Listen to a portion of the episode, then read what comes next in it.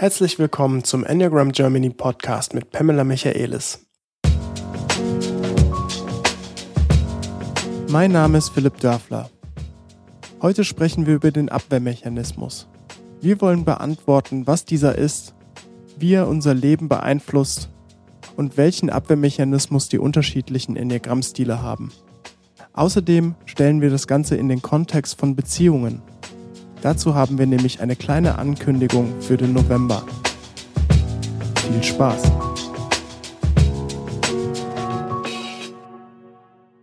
Ja, moin Pam. Good morning, Philipp. Wir haben heute nach unserer Sommerpause ein Attentat auf unsere Zuhörer vor. Wir stellen nämlich ein total spannendes Thema in den Kontext von Beziehung. Und warum machen wir das? Wir sprechen über Abwehrmechanismen, weil wir haben nämlich ein nettes Event zu verkünden. Am 30. Äh, November und 1. Dezember, Samstag und Sonntag, wird ein Event in Hamburg stattfinden, in einem Studio, wo wir wieder Panels aufnehmen. Ähnliche, wie sie ihr hoffentlich alle auf YouTube gesehen habt. Das hoffen wir, ja. Und dieses Jahr wird es um das Thema Beziehung gehen. Ja, genau. Ja, dafür gibt es nämlich auch Tickets, die man auf der Webseite kaufen kann. Pam, mach mal bitte einen schnellen, in ein paar Sätzen zusammengefassten Sales Pitch, warum Beziehung nicht nur Herzmenschen beeindrucken sollte. also ich würde sagen, dass ähm, sowohl Bauch- als auch Kopfmenschen können gut gebrauchen, dass äh, die ein Bewusstsein dafür entwickeln. Äh, worüber reden wir hier, wenn wir über Beziehung sprechen? Dass die mehr Informationen haben zur Verfügung, weil dadurch, dass die sich nicht so viel damit auseinandersetzen und es sich vielleicht lästig anfühlt, sich damit auseinanderzusetzen, fehlt auch hier und da oft ein bisschen ähm, Information.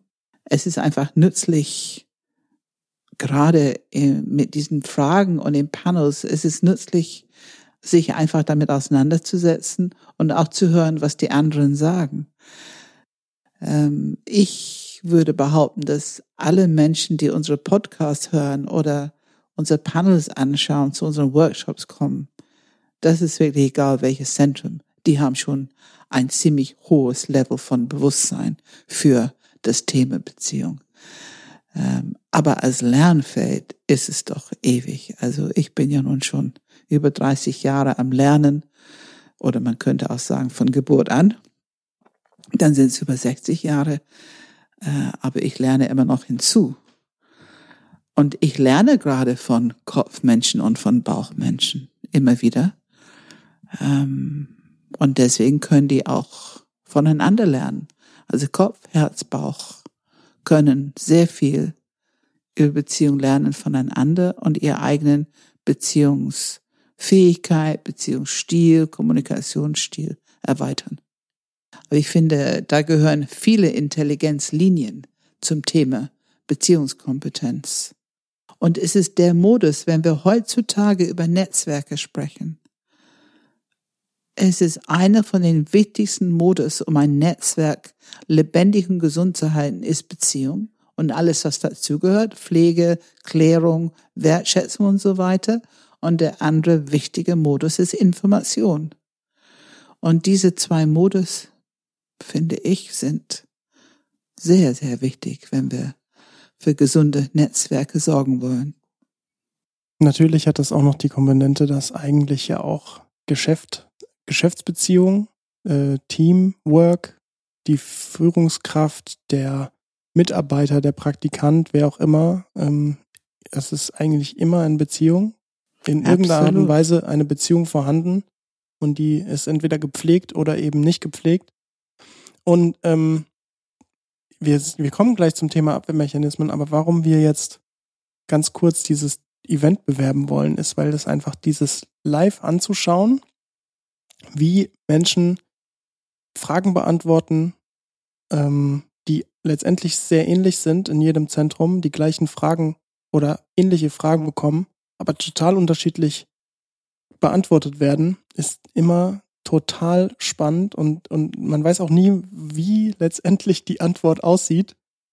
Ähm, und wir wollen auch total lustige Fragen stellen, die ich tatsächlich noch nicht so beantwortet gehört habe irgendwo. Also zum Beispiel sowas wie, äh, wofür bist du bereit zu kämpfen in einer Beziehung? Ja, wann, wann hört's auf, dass irgendwann ist die Grenze erreicht und selbst noch der noch so liebe Typ XY, der so angepasst. Der angepasste, der harmoniebedürftige. Wann ist es fertig mit ja. dem Thema? Oder ja. ähm, ich finde auch spannend, worüber unterhältst du dich eigentlich gerne? Also wo gehst du in einer Konversation wirklich freudestrahlend rein und denkst dir so, boah, da habe ich mal mich gerne drüber unterhalten. Oder zum Beispiel auch, welche Vorwürfe werden eigentlich meistens an die Enneagramm-Typen gestellt? Also, das ist ein sehr interessantes Thema. Ja. Ja. Auch ein erstaunlich ähm, stabiles Thema. Dass sie ziemlich gleich sind, meinst du, dass, dass Ja, wenn man, wenn man so viel ähm, mit Menschen gearbeitet hat und auch viele Konflikte und äh, Mediation, Klärungen äh, begleitet hat, dann ist es nicht mehr erstaunlich, die Art Vorwürfe, die man hört. Ähm, es passt doch oft. Also, dass quasi die Dreier immer ähnliche Vorwürfe bekommen und die Achter immer ähnliche Vorwürfe. Genau, ja. genau. Mhm. Wenn du die Partner von ein Enneagramm-Stil zusammentust, die sich nicht kennen, und die unterhalten sich darüber, was ist deine Beschwerde an, ich sage mal Enneagramm-Stil 8, Enneagramm-Stil 7. Das ist schon erstaunlich, wie schnell du diese Konsens unter den äh, Menschen erlebst und hörst und siehst auch. Und äh, oft wird es schnell lustig oder die sind so gemeinsam so erstaunt, dass die genau dasselbe sagen. Ähm, und das gilt wirklich für jeden Enneagramm-Stil, weil es ist logisch diese Grundlebensstrategie haben alle Fünfer, alle Siebener, alle Zweier, alle Einser. Es ist eigentlich logisch, dass, ähm, dass dann ähnliche Vorwürfe unter den Partnern, auch wenn die alle anderen Enneagrammstile haben, aber trotzdem können die schon sagen, dass die Einser vielleicht ein Tick zu viel kritisieren oder ähm, ein Tick, Tick zu viel sachlich sind und vielleicht ein Tick zu oft recht haben wollen. Und dass äh, die Partner von zwei auf der einen Seite klar, die erleben die als lebendig und fürsorglich, aber durchaus belehrend, missionarisch, äh, ein bisschen emotional, ein bisschen kompliziert, bedürftig. Ähm, und Philipp, was könnte ein Partner von drei als Vorwurf haben? Ach, das ist doch klar. Viel zu wenig Zeit. Ja, genau, Immer genau. nur arbeiten, nie irgendwie abschalten Ich glaube, das ist so der Klassiker, oder? Ich finde dein Grinsen dabei gerade ja. sehr, sehr genussvoll. Was, was hörst du sonst noch so über die Dreier? Ja, ja. Ich glaube, die Zeit ist schon das Hauptthema, oder? Ja, es ist die Zeit und auch manchmal eine gewisse Vehemenz in Reaktion. Oh ja. Ich hm, weiß nicht, ob stimmt. du das kennst, Doch, aber manchmal ist die Art Reaktion kann irgendwie hammerhart sein äh, wenn, wenn drei so irgendwie ein Nein hat oder ein ganz, eben diese, wofür bist du bereit zu kämpfen? Mhm.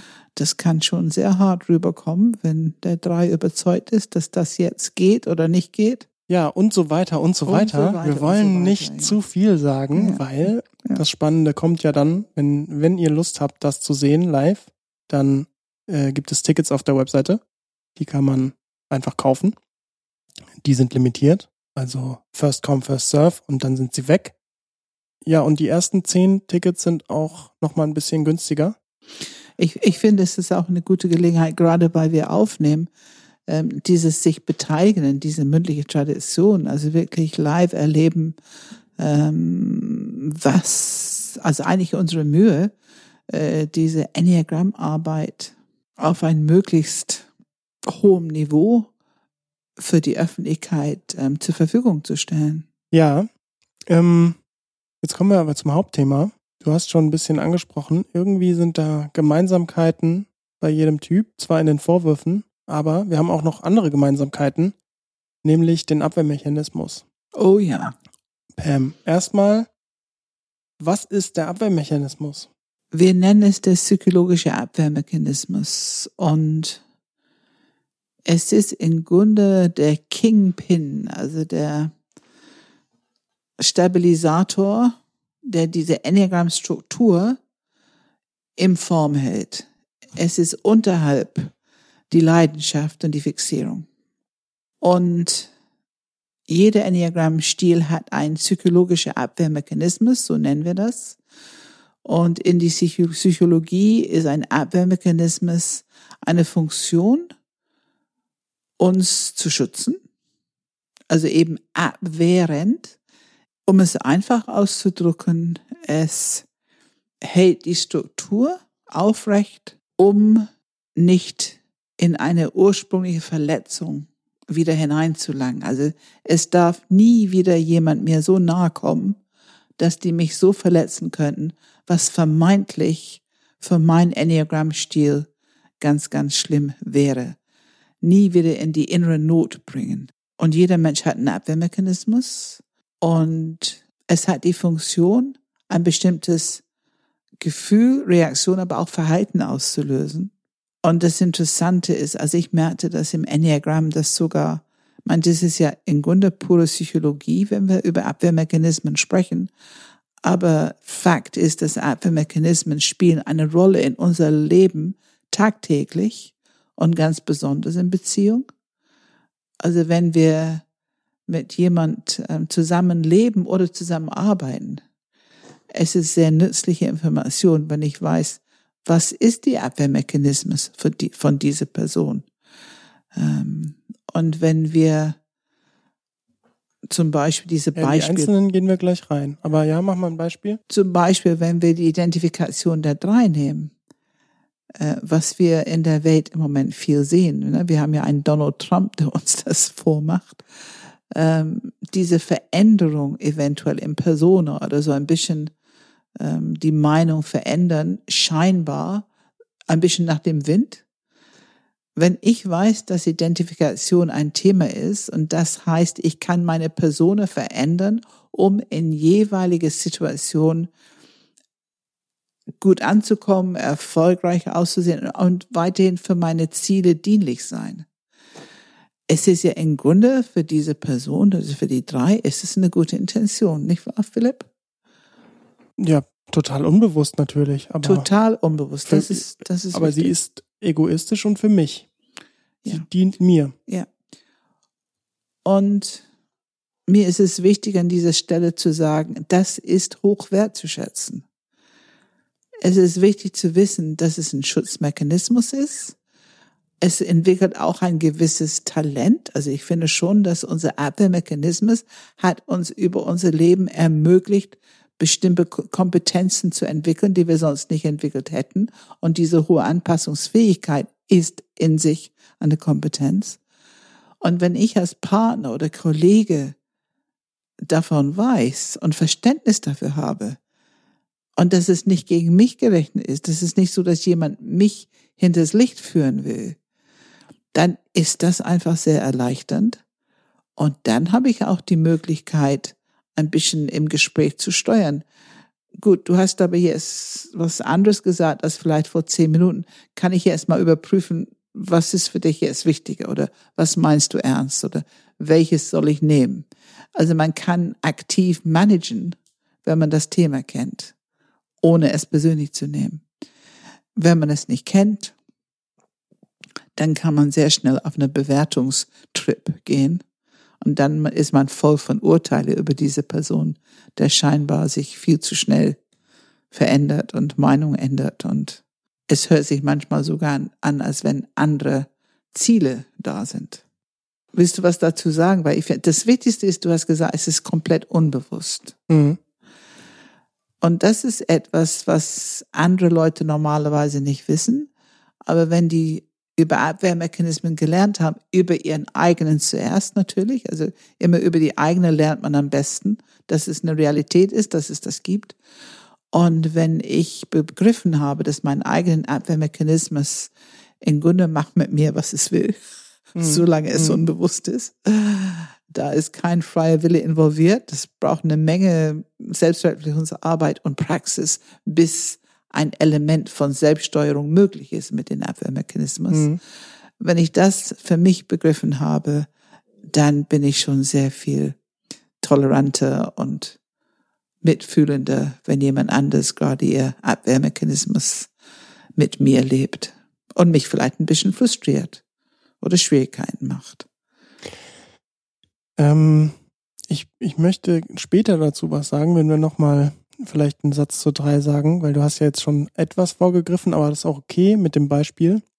Ich würde aber gerne nochmal allgemein bleiben und die Frage stellen, wie ordnen wir den Abwehrmechanismus in die Enneagrammstruktur ein? Also der Gedanke, den ich habe, ist, der Abwehrmechanismus ist ja das, du sagst, es erhält die Struktur aufrecht. Ja, Kingpin, ne? Es ist quasi eigentlich ja die letzte Instanz vor einer Entwicklung, kann man sagen, oder? Ja, also vor Transformation. Ja. Wenn ich davon ausgehe, dass sozusagen ich in meinem Ego unterwegs bin, jetzt erstmal dann gesteuert durch das Ego, durch ein das, das Unterbewusstsein, dann kontrolliert das der Abwehrmechanismus mich in diesem Bereich zu bleiben oder der er schafft es, dass ich dort in diesem Bereich bleibe. In diesem Bereich im Sinne von weiterhin meine Grundlebensstrategie auslebe. Genau. Und, also es ist Verhalten steuernd. Und ähm, wenn wir dahinter steigen können, wenn wir den Abwehrmechanismus Abwehrmechanismus bleiben lassen können, ohne dass wir jetzt zwingend darauf agieren müssen. Wenn ich jetzt zum Beispiel bei dem Beispiel bleibe mit der drei Identifikation, wenn ich merke, ah ja, okay, ich bin gerade in diesem Abwehrmechanismus unterwegs, ich entscheide mich jetzt dazu, das nicht zu tun, sondern bei meiner ersten Meinung zu bleiben und mich nicht anzupassen. Das ist doch Entwicklung. Das ist Entwicklung pur. Ähm, das bringt uns in ein sehr interessantes und auch sehr tiefes Entwicklungsfeld, wo ähm, das Wort Weisheit eine Bedeutung bekommt, weil dann brauchen wir natürlich die Fähigkeit zu unterscheiden. Wir haben ja oft einen guten Grund, warum es gut ist, mich nochmal neu anzupassen. Es ist nicht immer schlecht. Und die Motivation dahinter ist es aus einer reine Flucht vor ähm, eventuell nicht so gut aussehen, das reine Image, Misserfolg vermeidend, oder ist tatsächlich meine Gabe, ein bestimmtes Ziel zu erreichen, hier am Werk, die mich von innen her steuert. Es ist wichtig, jetzt ein bisschen den Kurs zu ändern. Es könnte beides sein. Und diese Differenzierung braucht Weisheit. Die Fähigkeit zu differenzieren und zu erkennen, was bei mir kommt jetzt, was wirklich durch dich leben will.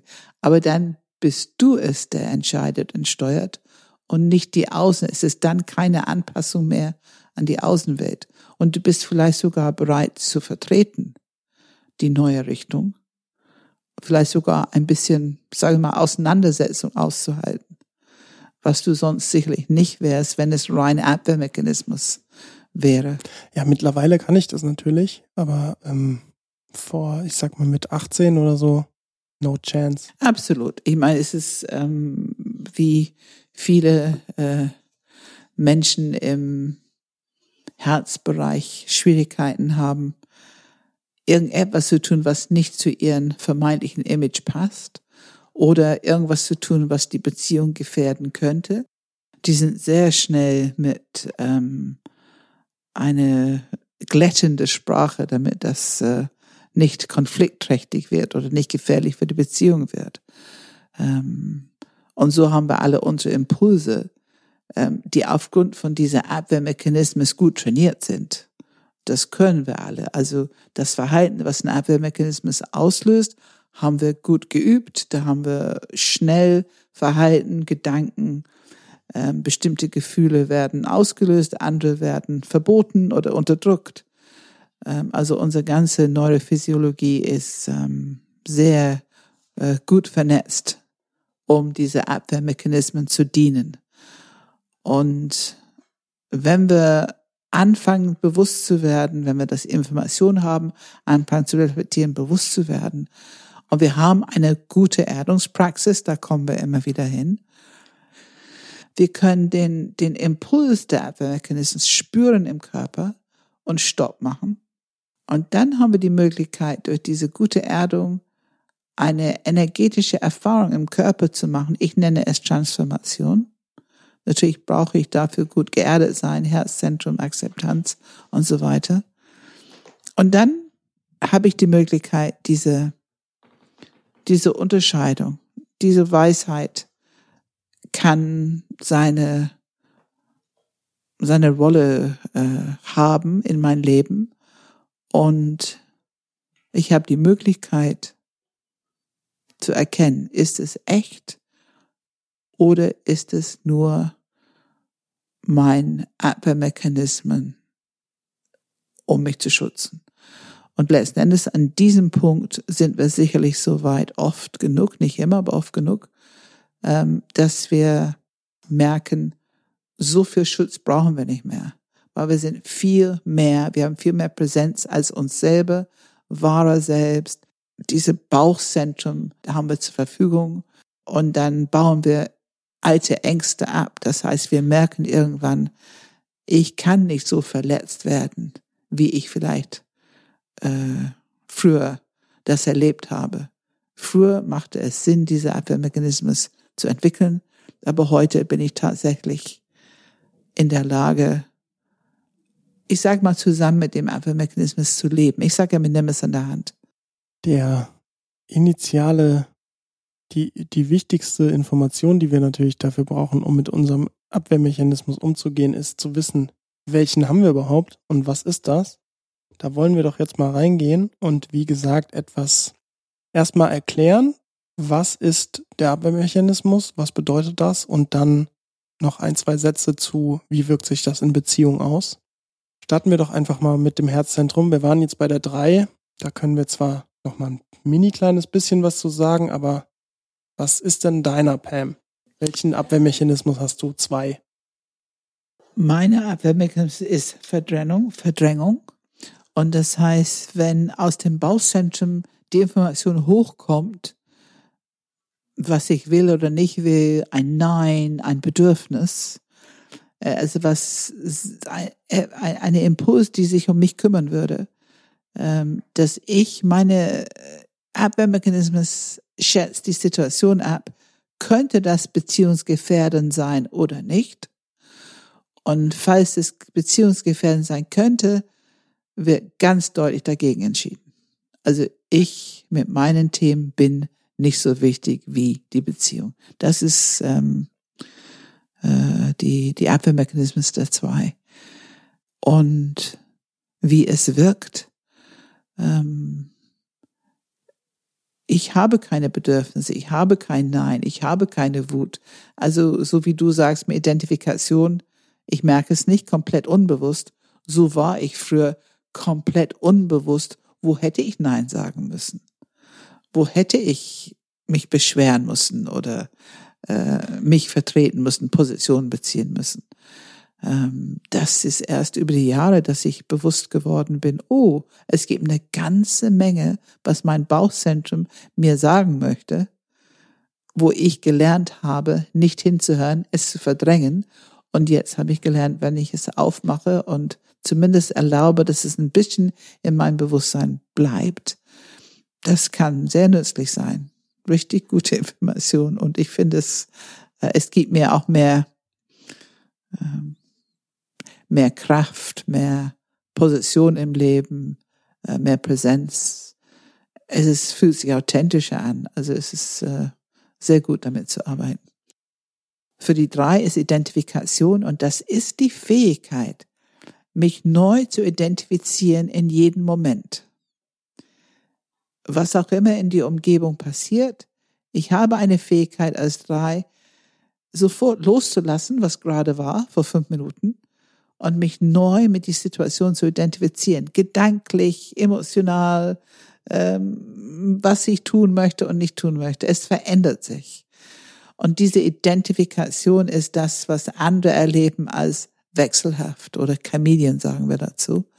Ähm, es ist aber eine sehr hohe Kompetenz. Es braucht eine hohe Herzintelligenz, um überhaupt wahrzunehmen, wie muss ich jetzt sein, wie muss ich mich verändern, wie muss ich mich anpassen, wie kann ich mich anpassen und auch sprachlich. Ich habe sofort eine Sprache, die mich manchmal ein bisschen aus der Schlinge holt, wenn es gerade ein bisschen eng würde, womöglich irgendwas nicht so erfolgreich ähm, sein sollte oder ein Kritik drohte oder so. Ähm, ja, es ist, ein, es ist eine hohe intelligente Quelle ähm, und es anderen erleben es als wechselhaft. Was hast du Feedback dazu bekommen, Philipp? Vielleicht kannst du was dazu sagen. Du meinst früher oder was meinst ja, du? ja. Ich glaube, zu diesem Punkt habe ich noch nie Feedback bekommen. Also ich glaube, dass ich auch nicht sehr typischerweise die, die Identifikation, die war, glaube ich, bei mir nicht sehr sichtbar. Also ich bin in meiner, äh, in meiner Meinung, in, mein, dem, in meiner Haltung eigentlich schon immer relativ kongruent. Das war unter anderem ein Grund, warum ich mich mit der 3 so schwer tat. Ähm, deswegen habe ich da wenig Feedback zu diesem Punkt bekommen, so dieses Fähnchen im Wind, so ein bisschen. Das habe mhm. ich nicht oft gehört. Bis gar nicht. Ähm, ich merke nur, dass ich ab und zu in die Bredouille kam, vor allem ne, früher, dass ich halt ähm, quasi was gesagt habe, ich würde es gerne so machen. In der anderen Situation habe ich dann gesagt, ich würde es gerne anders machen. Und wenn dann jemand in diesen, in diese Wunde reingepiekst hat, so von wegen, hä, vor gestern hast du doch noch gesagt, du würdest gerne so machen. Dann wurde es schwierig für mich, ne? Ja, ja. Und das fühlt sich schrecklich an. Ja, ne? ja. Also ich kenne das Gefühl, kennst du das Gefühl, entlarvt zu sein? Ja, total, total. Ja, genau, genau. Also dieses Gefühl, entlarvt zu sein. Natürlich, natürlich gucke ich da immer ganz gerne an die, an unsere Achter, die ja. da sehr gerne den Finger in die Wunde legen. Genau, genau. Ja. Auch die Sechser können es auch gut. da ist eine oh, Unstimmigkeit. Ja, die, Sechser, die sind sogar noch fällt. bedrohlicher als die Achter. Ja. Weil bei den Achtern kannst du noch mit Humor irgendwie punkten, aber die Sechser kriegst du, die krieg, die kriegst du nicht weg. Ja, die werden ein bisschen zickig irgendwie, ne? Aber lass uns auf Beziehung. Ja. Was hat das für eine Auswirkung auf Beziehung, ja. Pam? Es hat eine Auswirkung auf Beziehung, dass die Dreier dadurch ein bisschen, die sind nicht festzunageln, so ein bisschen unerreichbar mit was denn nun. Ähm, da haben wir auch diese sieben drei Lookalike genau zu diesem Thema. Ähm, und Beziehungen können aufhören, überzeugen zu wollen oder was sagen zu wollen, weil die einfach merken, äh, da, da komme ich sowieso nicht an. Es, ne, es ändert sich, je nachdem, äh, was, was mein Partner oder was mein Kollege für gut und richtig hält. Ähm, ich finde, wenn man es weiß, und, und, und nochmal, normalerweise haben wir alle kein Bewusstsein über diese Abwehrmechanismen. Ich weiß es von mir selber nicht und ich weiß es von dem anderen nicht. Wenn das bewusst wird, und es wird nur bewusst, wenn wir drüber reden. Ich muss mal diese Worte mal gelesen haben. Ich muss mal wissen, was die Bedeutung ist.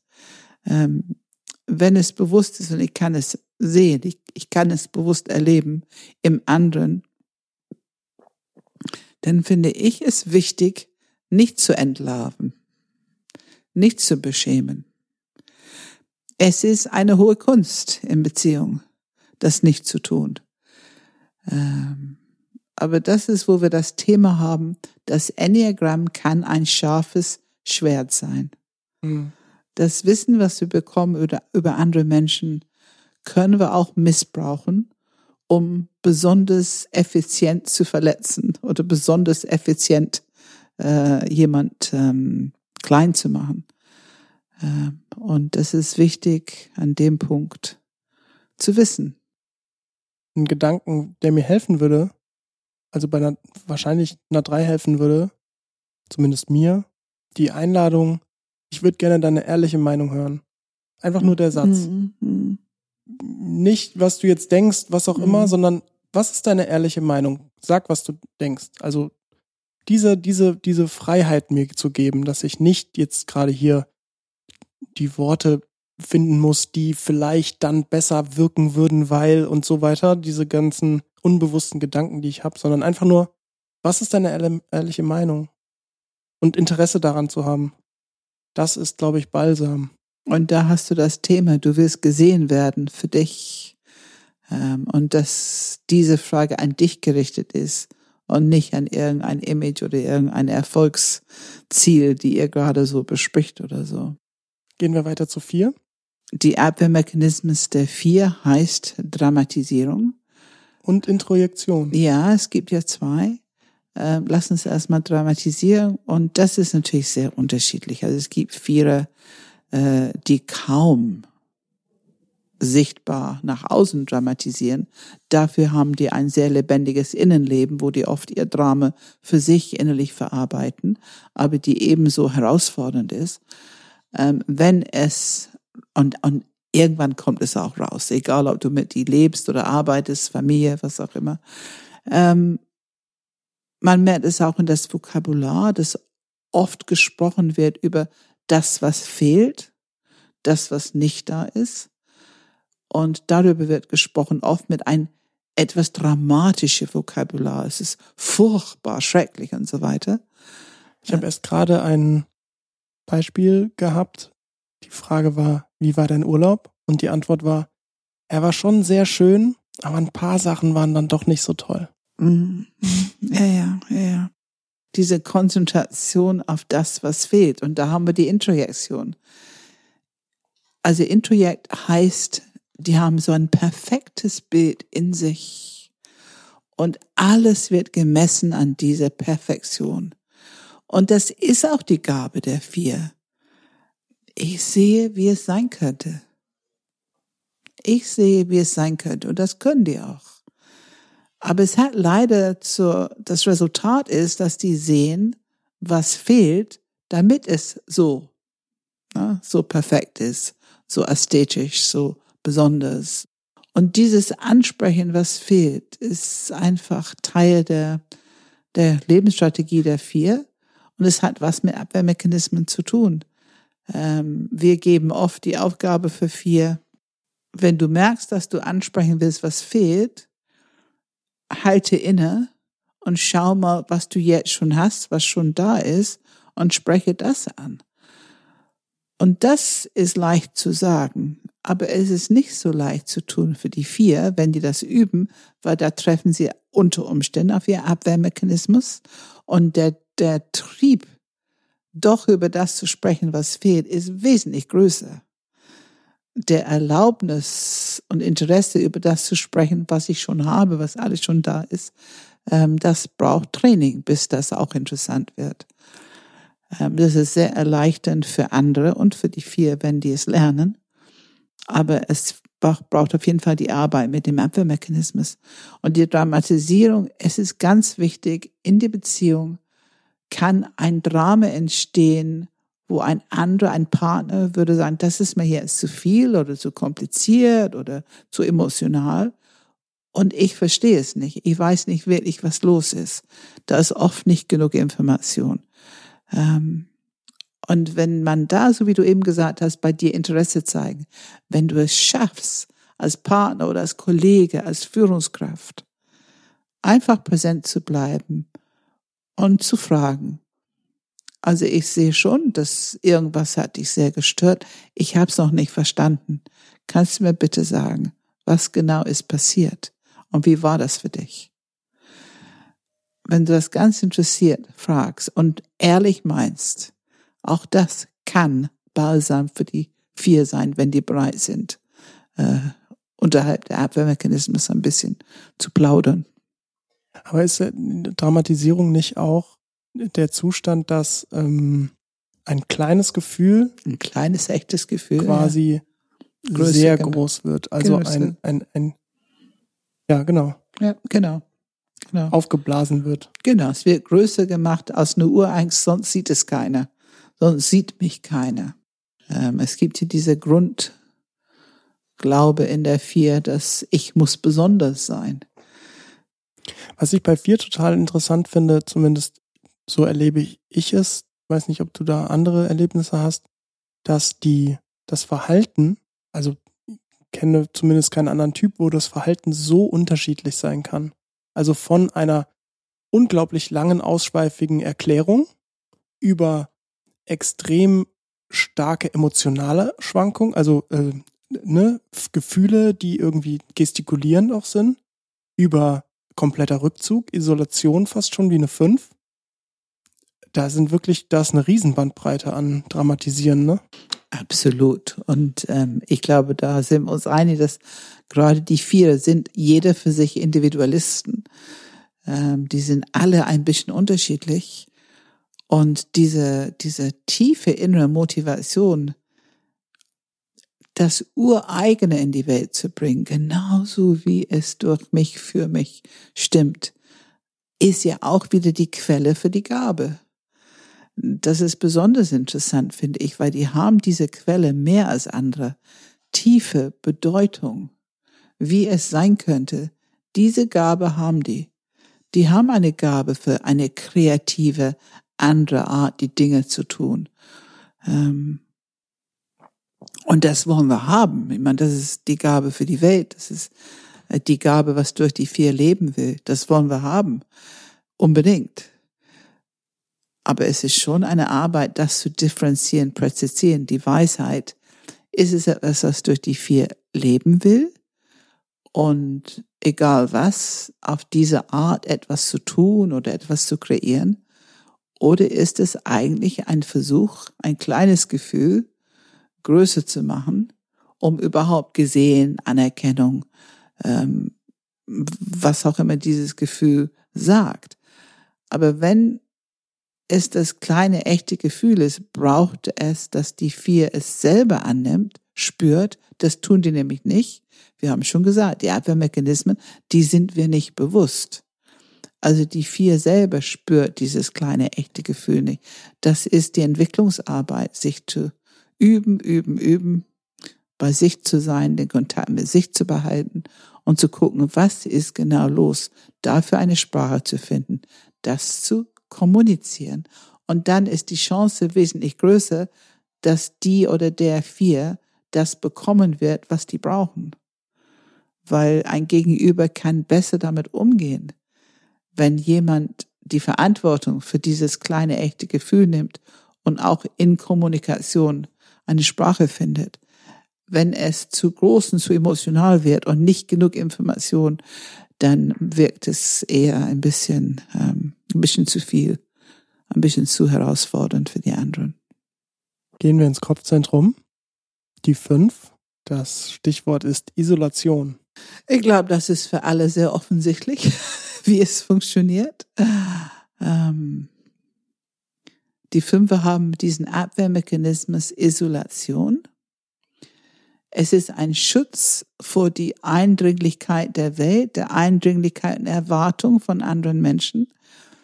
Es ist ihre Art, ihre Energiehaushalt auf Sparflamme äh, zu halten. Also, dass, dass, dass die mit Energie sparsam umgehen, nicht zu viel in die Welt geben weil die immer so ein bisschen Grundangst haben, ich habe nicht genug Energie. Ähm, und es ist ihre Art, Zeit zu bekommen, diese Rückzug, um zu denken, um zu verarbeiten, was die gerade erlebt haben. Die können ganz, ganz schwer das Leben verarbeiten, wenn die in der Situation sind. Hinterher können die Gefühle verarbeiten oder ähm, Situationen verarbeiten. Ähm, und diese Impuls zu erlebt jeden, der mit einer Fünf arbeitet, mit einer Fünf lebt, mit einer Fünf ähm, viel zu tun hat. Und es ist schwierig, weil es hat, es löst in den, in Beziehung, es löst in den anderen diesen Impuls auszufolgen.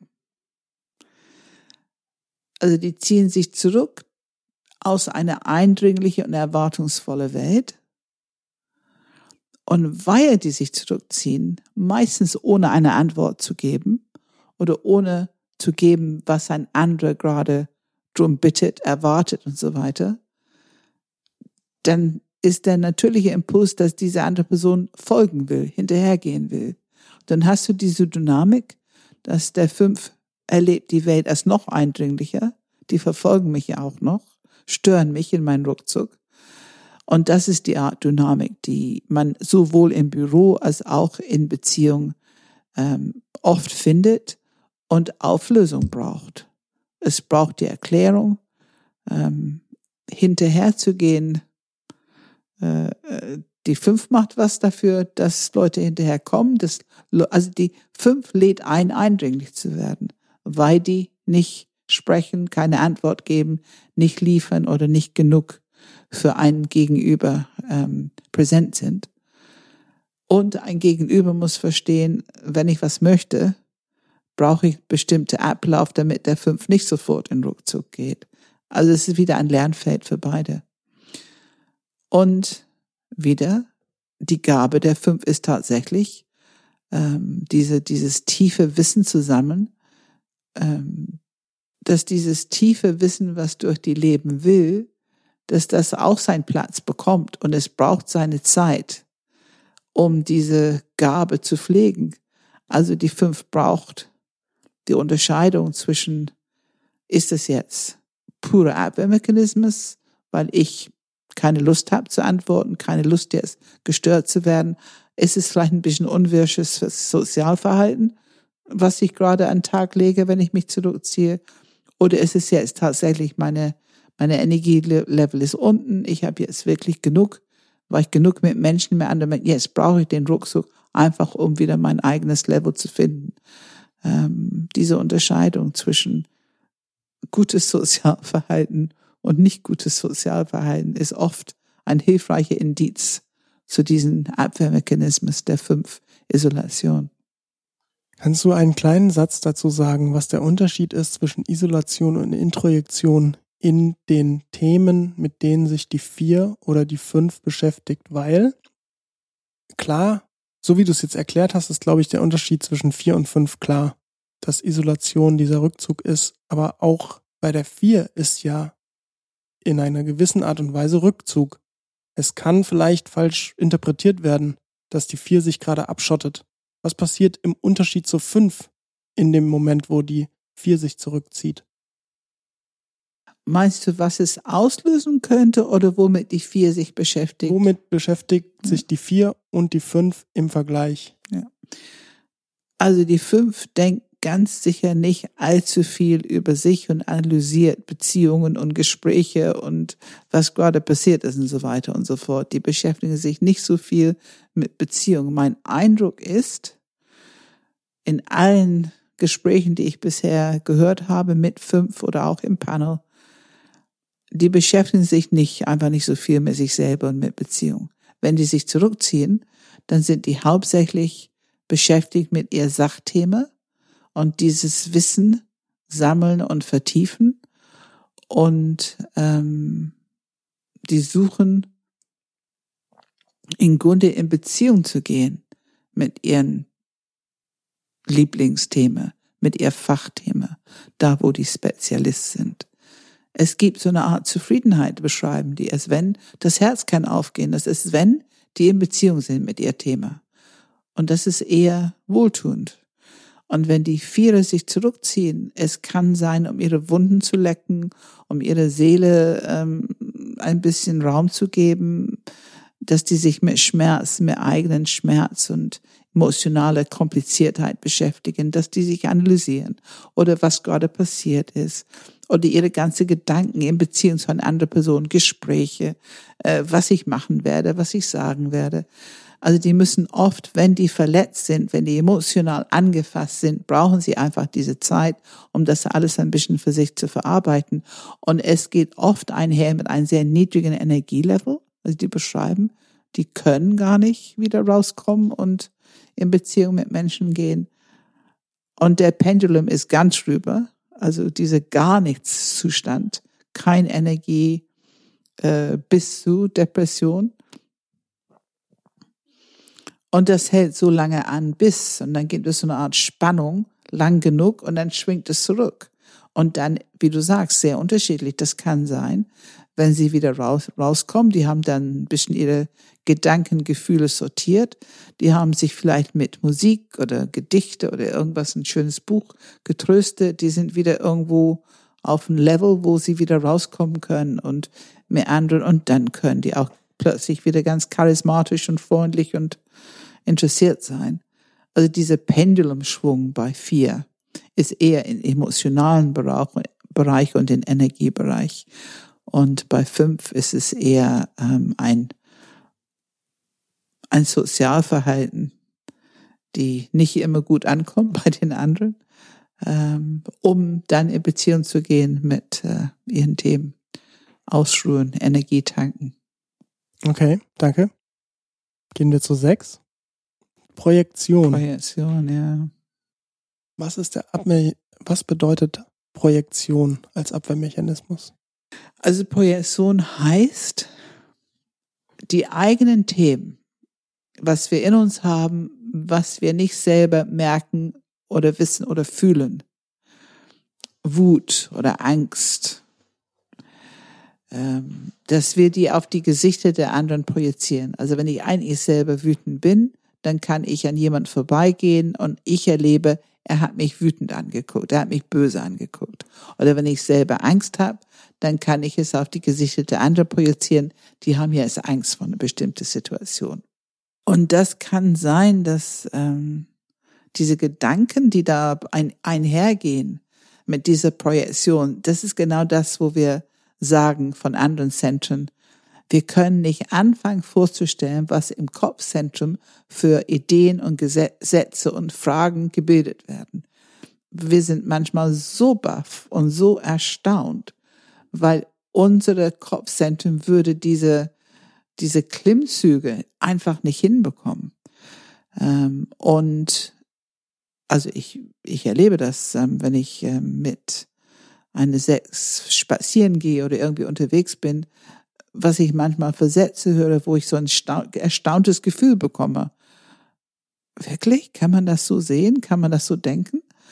Ähm, und was ich schon auch immer wieder erstaunlich finde, am Anfang des Weges des Sechs-Erkennens, es ist oft so, dass die Sechse wirklich gar nichts mit diesem Wort anfangen können.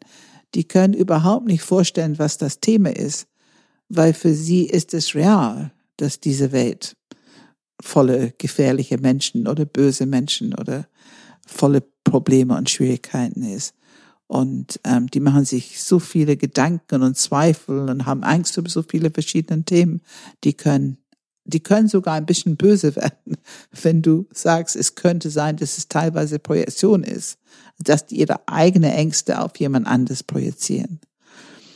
Ähm, und da habe ich schon manche, ich finde, sehr lustige ähm, Erkenntnismomente erlebt, wo eine Sechs plötzlich erkennt, oh, jetzt habe ich es verstanden.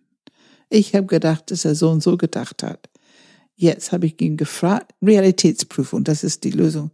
Wenn ein Partner, wenn du einen Partner fragst oder einen Kollege fragst, jemand fragst, ist es so? Bist du wütend oder hast du Angst oder ich habe die Idee gehabt? Ist es so? Also wenn man diese Realitätsprüfung macht und die merken, es stimmt nicht, was die gedacht haben, ähm, das ist schon, wenn die sagen, ach so, das ist Projektion.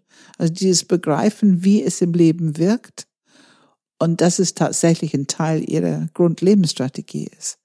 Aber das ist ein bisschen mühsam, bis die das ähm, erkennen können. Nicht immer, aber. Das heißt, in Beziehungen wäre das zum Beispiel, ähm, ich habe das Gefühl als Sex, dass eventuell mein Partner vielleicht irgendwie mir nicht treu sein könnte und ähm, oder was bedeutet das? Also das Szenario durchspielen oder Projektion in dem Fall. Ja, zum Beispiel. Also ob nicht treu, nicht treu, aber ähm, wenn jemand ähm, später kommt, ein paar Mal später kommt, dann könnte es ah, hm. sowas sein wie, ich glaube nicht, dass du, entweder bist du faul, du willst die Arbeit nicht machen oder ähm, du willst gar nicht mit mir zusammen sein oder du interessierst dich nicht für mich oder also einfach eine Idee dahinter, ich kann interpretieren das Verhalten, was ich erlebe und da kann ich eigentlich meine eigene Ängste hineinprojizieren und ich kann eine ganz andere Szenario daraus machen. Mhm. Ähm, ich, wenn jemand ein Papier schreibt, ein Beispiel, das ist ein konkretes Beispiel. Jemand schreibt ein Papier, weil eine Sechs im Urlaub ist und glaubt, das ist hilfreich, dann ist es fertig, wenn diese Sechs wieder aus dem Urlaub zurückkommt. Es muss ein Meeting, die wissen, die müssen da irgendwas präsentieren. Also hat er schon mal ein bisschen vorgearbeitet und das Papier geschrieben. Und die Sechs kommt zurück und diese Person denkt, die freuen sich. Pustekuchen. Diese Sechs ist so wütend, dass in der Zeit, wo die nicht da waren, dass diese Person es gewagt hat, alleine zu arbeiten ohne die, weil das war so ein bisschen Teamarbeit. Ähm, und diese Person war wiederum komplett baff wie kann man so reagieren? Ich habe es ja also Unterstützung gemacht, damit du nicht so viel Arbeit hast, wenn du aus dem Urlaub kommst.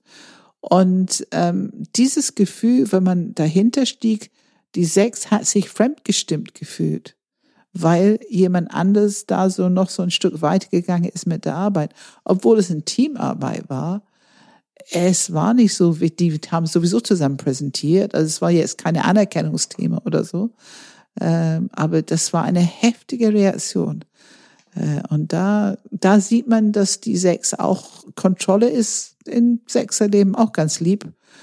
Und äh, das war ein schönes Beispiel, wo zwei komplett unterschiedliche Welten aufeinander geprallt sind. Ähm, und die Erkenntnis war, es war sehr bewegend, weil die haben sich gut, im Prinzip gut verstanden, war ein gutes Team. Und ähm, die Sechs hat tatsächlich, sie kannte Gott sei Dank das Thema und sie hat tatsächlich dann erkannt, dass sie ein bisschen aus dieser Angst vor Fremdbestimmtheit reagiert hatte. Mhm. Die sieben? Die sieben, ja. Rationalisierung. Rationalisierung. Das ist bei sieben oft, dass die es schnell erkennen, finde ich. Rationalisieren heißt, wenn etwas in meinem System mich bewegt, auf eine negative Art oder auf eine emotionale Art, auf eine herausfordernde Art, und das kann ein Kritik, die ich höre, oder eine Limitierung, die ich höre, oder ein Problem, die ich höre. Als sieben habe ich eine große Gabe, was auch immer für ein Gefühl oder Reaktion im Körper es auslöst, es springt im Kopf. Und ich habe eine blitzschnelle Kopfaktivität, ich kann es rationalisieren. Also ich kann eine Erklärung dafür machen. Ich kann umdefinieren. Ich kann, ähm, ah, das ist überhaupt nicht schlimm und dafür gibt es drei Lösungen mindestens. Und ähm, also ich glaube, du hast Beispiele ohne Ende. Das, das kennst du. Du lachst auch schon. Ähm, aber es ist wieder dieses Thema Kopfcenter. Man merkt, man ist selber manchmal erstaunt, wo die landen mit einem Thema. Da würden wir im Leben nicht hinkommen. Ich muss immer dieser eine Typ mit seinem BMW und da hat nagelneun, eine Woche alt und er hat angehalten irgendwas gekauft und als er rauskam, hat jemand den Schlüsselding da gemacht. Den mhm. Schlüssel gekratzt? Ja, und der hat, also er sah Schlüssel, ich weiß nicht, ob es Schlüssel war, aber es war jedenfalls ein Kratzer den ganzen Auto runter. Und seine Kommentare war, naja, ist ja ganz gut, dass es mir passiert ist. Da merke ich so, dass es Materialismus ist nicht so wichtig und ich lerne daraus äh, loszulassen von hm. Materialismus. Also er hat faszinierend. Hm. Also was, was in der Partnerschaft oder in die Zusammenarbeit passiert ist, dass man hat das Gefühl, manchmal ist ein Thema, was man möchte, dass es ernst genommen wird und dass man gemeinsam drüber nachdenkt was machen wir mit dieses Thema oder dieses Problem? Und auf der einen Seite ist man vielleicht sehr erleichtert, wenn jemand antwortet mit dieser Rationalisierung, alles kein Problem, ne, wir können es so und so machen, weil es irgendwie eine leichte Perspektive reinbringt, wo man selber vielleicht sich gerade Sorgen gemacht hat und ein Problem hatte. Also viele, viele Mitarbeiter im Team, die werden sagen, oh, frag ihn mal, der, der, der hat immer gute Lösungen. Aber manchmal hat man das Gefühl, dass man nicht ernst genommen wird oder dass man nicht gehört wird oder dass das, was gerade gesagt wird, ein Tick unrealistisch ist und ein Tick entfernt von Thema. Ähm, also das ist auf jeden Fall ein Thema in Beziehung. Und wenn es, wenn es eine Sprache dafür gibt, also wenn ähm, sowohl die, der oder die sie als auch Partner oder Kollege das Thema kennen, dann könnt ihr natürlich eine Möglichkeit finden, ähm, damit umzugehen. Man kann vielleicht mal sagen, ähm, ja, kleinen Moment, ähm, das ist gut, dass du das sagst, aber ich glaube, ich möchte kurz mal konzentrieren, was machen wir mit dieser Situation jetzt? Lass uns noch mal fragen oder uns damit beschäftigen oder drüber reden. Mhm. dass man einfach zu sagen, ein bisschen zurückbringt zu die Realität, die gerade anliegt. Ähm, und das ist für eine Sieben ein, eine Herausforderung. Das fühlt sich leider an wie Limitierung. Gehen wir mal ins Bauchzentrum. Der Typ Nummer 8 hat den Abwehrmechanismus Leugnung, Verleugnung. Leugnung ist die Gabe, die eigene Wahrheit sehr ernst zu nehmen, auf dem Tisch zu lassen und Interventionen, die andere Wahrheiten beinhalten, äh, sehr schnell mit einem Satz, einem halben Satz bis einem Satz vom Tisch zu bis fegen. Bis ein Wort? Bis ein Wort vom Tisch zu fegen. Ähm, also Achte haben schon äh, eine sehr starke Identifikation mit ihren eigenen Wahrheit und eigentlich gibt es nur die eigene Wahrheit. Wenn die Leugnung aktiv ist, dann gibt es nur die eigene Wahrheit. Und da ist das Bedürfnis, ja ein Schutzmechanismus. Das Bedürfnis ist alles, was kommt. Die spielen Tennis damit, aber weg, weg, weg. Ähm, es ist eine große Entwicklung nötig, ähm, Präsenz und die Bereitschaft, ein bisschen Kontrolle abzugeben, dass die Achter lernen können, dass es andere Nuancen gibt, äh, dass andere Wahrheiten können ergänzend sein, können sehr bereichernd sein. Ähm, und ich höre von Partnern und auch von Kollegen von Achtern, ähm, auf der einen Seite ist es immer dieses tolle, verantwortliche, äh, die sind Macher, die tun und das ist alles äh, die gute Seite. Und die hören andere können das Gefühl haben, da komme ich nicht an mit das, was ich sagen möchte. Und manchmal hat man das Gefühl, man kann nur zugucken, wie jemand gegen die Wand fährt, weil man einfach nicht ankommt mit einer gewissen Bedenken oder Warnung. Ich glaube, manche Sechser haben das Gefühl, dass ihr Bedenken ist so wertvoll, aber die wissen nicht, wie es gehört wird. Ne? Wie kriegen die es gehört in der Situation? Ähm, und viele Achte sagen nach einem Enneagramm-Seminar, ich habe mir gedacht, es gibt nur eine Wahrheit, meine Wahrheit. Jetzt habe ich gelernt, dass es acht andere gibt. Und das ist schon erstaunlich. Wie ist das in Beziehung dann? Es ist auf jeden Fall ein Potenzial für Kampf, für Konflikt, für Auseinandersetzung. Und das Besondere hier ist, wir wissen, dass Achte ganz gerne kämpfen. Das ist ein Beziehungsangebot ähm, wenn du es mir wert bist, dann kämpfe ich mit dir. Und äh, das kann anstrengend sein für Partner. Partner haben manchmal so ein bisschen das Gefühl, oh nee, darüber möchte ich nicht kämpfen. So groß ist das Thema nicht. Darüber möchte ich nicht kämpfen.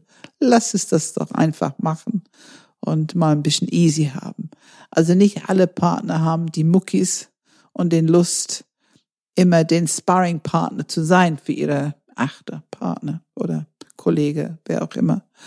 Ähm, also andere merken schon, dass es ein bisschen anstrengend ist, die eigene Wahrheit da reinzubekommen. Sei es denn, dass man die Begeisterung und Enthusiasmus der acht gerade total teilt und dass die gerade sehr offen dafür sind, was du sagst, weil die in dieser offenen, vertrauensvollen Beziehung mit dir sind. Aber wenn ein Abwehrmechanismus zuschlägt, dann ist das selten der Fall. es gibt ja einen Grund, warum es zuschlägt. Mhm. Gehen wir zu neun. Da ist der Abwehrmechanismus die Narkotisierung. Ja, wenn ein. Lass mich raten, Pam. Es ist faul sein, ne? Nein. Nein, nein, nein, nein, nein, nein, nein. Narkotisieren ist sich mit etwas beschäftigen, statt die eigenen Prioritäten, die eigentlichen Themen. Also wenn es Stress gibt im Leben der Neuen, dann haben die eine große Gabe, sehr viel zu lesen oder sehr viel Golf zu spielen oder sehr viel Tennis zu spielen oder vielleicht ähm, viel zu kochen, einkaufen. Ähm, also die können sehr beschäftigt aussehen sehr beschäftigt sein, wenig Zeit im Leben, äh, all das ohne die eigene Priorität, das, was wirklich wichtig ist, auch nur für eine Minute anzugehen. Ähm, das ist die Narkotisierung. Und die vermeiden damit selbst aktiv werden, die vermeiden damit sich selber wichtig nehmen, die vermeiden Konflikt, ganz großes Thema. Neuner sind wirklich, die haben richtig Angst vor Konflikt. Das wollen die um jeden Preis vermeiden. Also statt vielleicht etwas zu klären im Büro oder in der Beziehung, ähm, da wird stattdessen. Ja. Aber wir reden hier ganz explizit nicht darüber, auf der Couch zu liegen und Chips zu essen, oder? Nee. Nee. Was ist dieses, also diese, du beschreibst es als Aktivität, du hast jetzt tatsächlich auch Aktivitäten genannt, also Sport zum Beispiel. Ja. Also es kann, also lass uns, ähm, lass uns fair sein. Es kann natürlich Filme gucken, Sport gucken. Ähm, es kann so etwas sein, im Internet unterwegs sein, ne? ein, ein Podcast nach dem anderen oder ein YouTube nach dem anderen. Das kann es alles sein. Ähm, und ich kenne es mit sehr viel Aktivität. Also wie gesagt, ähm, ich kenne sehr sportliche Neuner. Und es sieht auf keinen Fall aus wie Faulheit oder nochmal, dass dieser Begriff Trägheit, ich glaube, ich werde das in jedem Podcast sagen. Dieser Begriff Trägheit bezieht sich auf eine Trennung. Es ist eine Herzenstrennung, eine Trennung mit sich selber. Ich nehme mich selber nicht wichtig. Ich habe die Beziehung zu mir getrennt in diesem Sinne, dass ich mich nicht spüre und nicht wichtig nehme. Das ist die Bedeutung von Trägheit des Herzens. Und das ist das, was ich finde sehr oft falsch interpretiert wird, dass die Neuner ähm, auf die Couch liegen und in die Hängematte und Ja, da möchte ich kurz äh, Nicht noch mal ein bisschen kommen. reingehen, weil die, weil die, ähm, da lohnt es sich, glaube ich, nochmal zu differenzieren. Wir haben ja schon in unserem Podcast, wo es über das Interview ging, wo wir auch unter anderem mit Alan da ein Interview gemacht haben, ist ja beim Ergebnis auch rausgekommen, dass die Mehrheit Ja. sie als neun eingeschätzt haben. Und wir ja auch den, das Beispiel genannt haben, dass sehr viele Leute, die zu dir kommen, als neun kommen und nicht eine neun sind. Und wie, was ist der Unterschied zwischen zum Beispiel jetzt in dem Fall Prokrastination, was jeder Enneagramm-Stil kennt, also ich kenne es auch.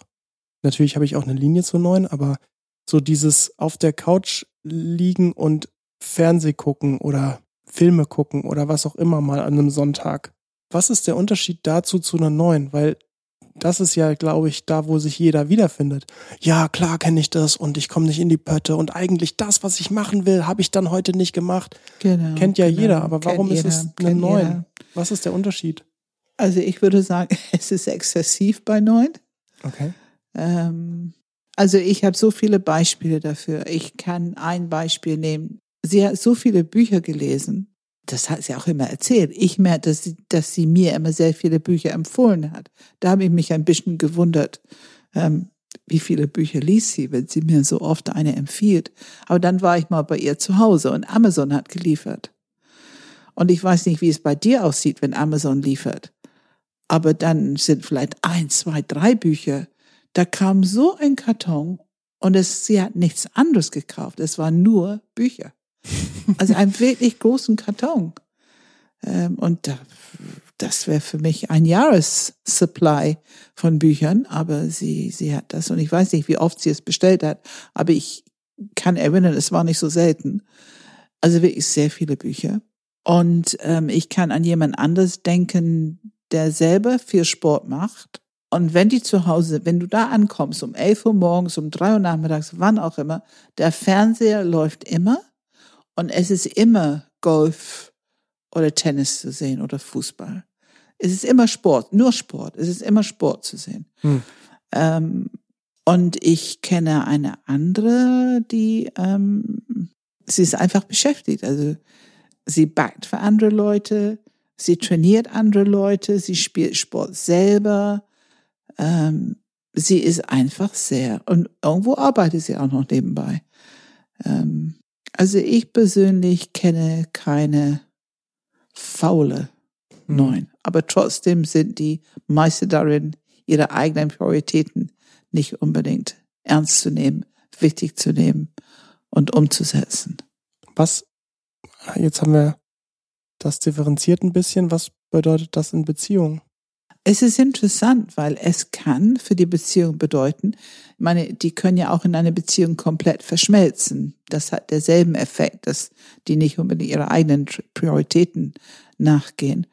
Aber diese, diese Narkotisierung kann in Beziehung den Effekt haben, dass die nicht so erreichbar sind, dass die sehr für sich sind, dass die sich beschäftigt sind und die Themen, die die gerade so beschäftigen, und das kann schon für den Partner ein bisschen herausfordernd sein, nach dem Motto, ähm, willst du nicht mal was anderes machen oder willst du nicht was mit mir machen?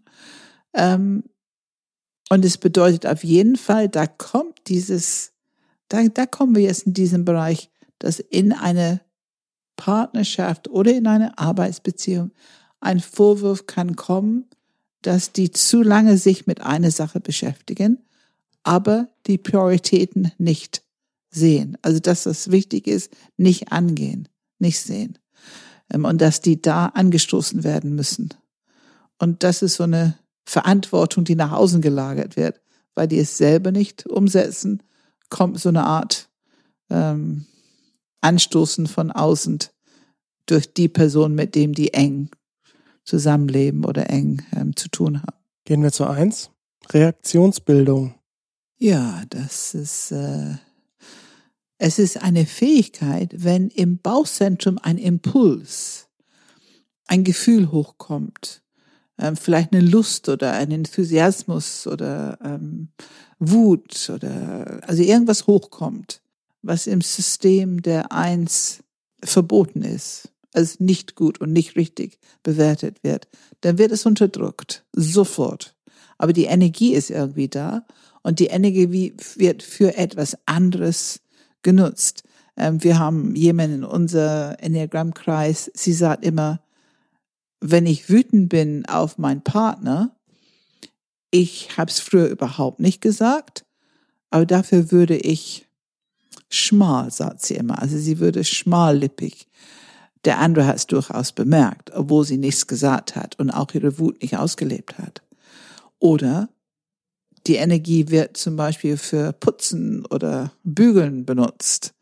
Also, oder Gartenarbeit. Also die viel Körperarbeit und auch dort bin ich ziemlich sicher, die äh, Partner oder die Familien, die diese Person kennen, werden auch wissen, dass er oder sie wütend ist, wenn es die Eins ist. Also die Energie wird für was anderes benutzt, aber die stehen nicht dazu, die, die sind nicht in Kontakt mit all das, was laut Struktur der Eins als vermeintlich nicht richtig, nicht gut ist. Also es wird quasi eine Reaktion gebildet, anstatt, also etwas anstatt anderes zu tun, ja. anstatt das eigentlich zu tun, was man ja. tun sollte. Ja. Nämlich. Na, na, tun soll, was der Körper sagt, was jetzt anliegt. Ich meine, wenn Wut hochkommt, das meine ich, ja. ist es eine hm. gute Idee, die Wut wertzuschätzen. Ne? Plädieren ja. wir immer für. Wie, wie wirkt sich das in Beziehung aus? Auf jeden Fall, dass der andere sich dennoch kritisiert oder der, die andere fühlen sich dennoch kritisiert. Also es funktioniert nicht. ähm, und es funktioniert auch insofern nicht, dass wenn es sich genug aufgebaut hat, dann kann es sein, dass die Eins extrem wütend wird, richtig in Ausbruch, was natürlich schockierend ist für Leute, die eine sehr kontrollierte Eins zu Hause haben, die erwarten es nicht, dann ist es besonders schockierend. Ähm, ich würde behaupten, wenn wenn Wut hochkommt in eine Eins, bekommen die anderen es mit, ob die selber in Kontakt bleiben und aktiv damit umgehen oder ob die was anderes machen. Ähm, und das ist ein bisschen gefährlich. Ne? Da, da, die anderen haben oft Respekt davor und würden vielleicht den Vorwurf machen. Du bist doch wütend oder kritisch oder es ist auf jeden Fall keine freundliche offene Haltung. Okay, dann sind wir jetzt einmal durch. Wir sind einmal durch, ja. Ja, vielen Dank, Pam. Danke, Philipp. Wir wollen auch gerne von euch hören. Wenn ihr Fragen, Anregungen, Kritik habt, dann schickt uns eine E-Mail an podcast.enneagramgermany.de. Das ist Enneagram mit einem M. Ansonsten findet ihr uns auch auf YouTube. Da gibt es einige Panels und auch den Podcast zu hören. Äh, die Panels werden wir auch, haben wir schon angekündigt, im November nochmal mit einem Thema aufnehmen, das sich Beziehungen nennt. Da dürft ihr gerne dabei sein. Wir freuen uns. Es könnte der eine oder andere interessieren. Vielleicht. Vielleicht. Ja. Ähm, ihr findet den Podcast außerdem auf Apple Podcasts bzw. iTunes, Spotify, Google Podcast Play FM, auf der Webseite und hinterlasst gerne einen Kommentar, beziehungsweise noch viel toller wäre es, wenn ihr den Podcast teilt, mit wem auch immer ihr denkt, dass er jemanden interessiert. Es gibt immer wieder Einführungen ins Enneagramm. Die sind auf der Webseite. Und ähm, Pam, was steht an? Ja, wir driften jetzt auf ähm, unser Herbstprogramm ähm, zu. Da haben wir unser Wachstumsbaustein bald. Das ist am 3. bis 6. Oktober. Da machen wir eben auch diese Enneagram-Ausstellung, die ich im Podcast erwähnt habe. Viel zu Abwehrmechanismen. Und ähm, wir haben äh, Beginn der Mediationsausbildung zu Ende des Jahres und im Januar beginnt die Coaching-Ausbildung. Ähm, darüber haben wir noch nicht viel gesprochen. Ich glaube, das müssen wir auch mal im Podcast ein bisschen erläutern. Thema Coaching. Ähm, und Subtypen. Subtypen ist auch im Januar. Könnt ihr euch schon für anmelden? Da werde ich, glaube ich, dabei sein. Hm, schön. Ja. Okay, ja, vielen Dank, Pam. Bis zum nächsten Mal. Ja, danke, Philipp. Danke.